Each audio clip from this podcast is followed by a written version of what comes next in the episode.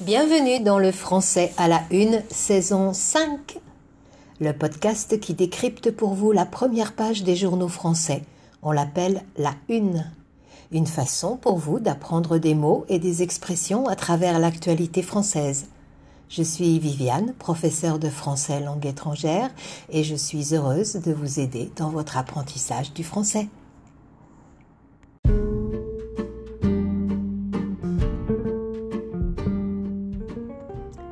Bonjour, j'espère que vous allez bien. Alors de la semaine passée, j'ai retenu deux, deux, informations dans quatre titres de la presse.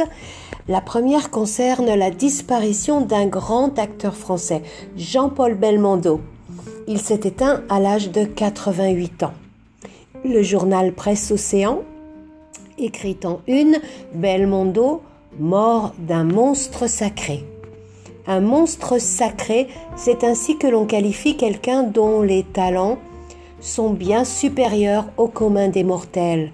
C'est un géant dans son domaine, une personne qui a acquis un niveau de maîtrise qui suscite le respect. Jean-Paul Belmondo a tourné dans près de 80 films. Il avait la particularité d'exécuter lui-même les cascades assez impressionnantes. Une cascade, C-A-S-C-A-D-E, c'est une acrobatie réalisée au cinéma par un professionnel qu'on appelle un cascadeur. À cause du danger que cela représente pour l'acteur, eh bien, Belmondo, lui, prenait le risque. Le titre du quotidien La Voix du Nord est Le magnifique tire sa révérence. Le journal fait référence à un film de Belmondo qui s'appelle Le Magnifique. Quant à l'expression tirer sa révérence, elle est apparue au cours du XXe siècle. À l'époque, on s'inclinait pour saluer une personne importante. On se penchait ou on pliait les genoux pour montrer le respect. Aujourd'hui, quand on tire sa révérence, cela veut dire soit que l'on part, ou que l'on prend sa retraite par exemple, soit que l'on meurt. Belmondo a tiré sa révérence. Il est décédé. Cet acteur était très aimé des Français. Un hommage national lui sera donc rendu aux invalides, comme pour Charles Navour. Ce sera aujourd'hui jeudi. L'autre actualité de la semaine, c'est l'ouverture du procès des attentats du 13 novembre 2015 à Paris. Le quotidien La Voix du Nord encore qualifiait hier ce procès comme hors norme. En deux mots, hors, H-O-R-S, qui signifie au dehors, à l'extérieur. Norme, comme la norme, la normale c'est un procès hors norme, hors normalité, parce qu'il y a 1800 parties civiles, 330 avocats et qu'il va durer 9 mois. Libération écrit Procès du 13 novembre, faire face.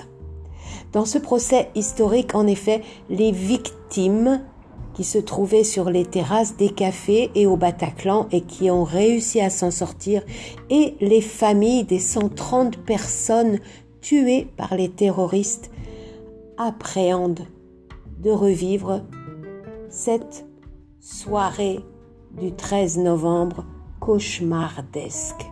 Ils devront affronter les accusés, faire face, ne pas reculer, regarder en face avec courage, braver.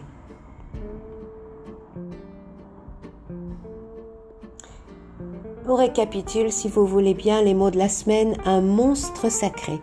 C'est une personne qui a montré un très grand talent pendant des années dans un domaine artistique en général. Tirer sa révérence, c'est s'en aller, partir ou mourir. Être hors norme, c'est ne pas être normal, dépasser la norme. Et enfin, faire face.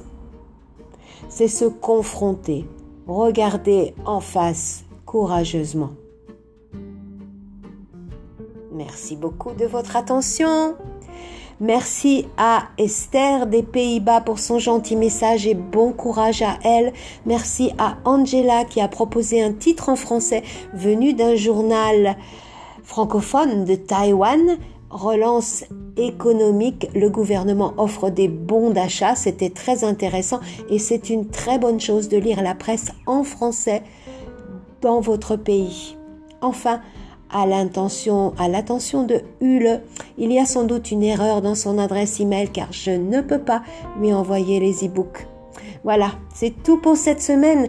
Vous pouvez lire la transcription sur le blog de We Speak French et si vous souhaitez parler avec moi en français, booster votre conversation à un niveau abordable, n'hésitez pas à me contacter.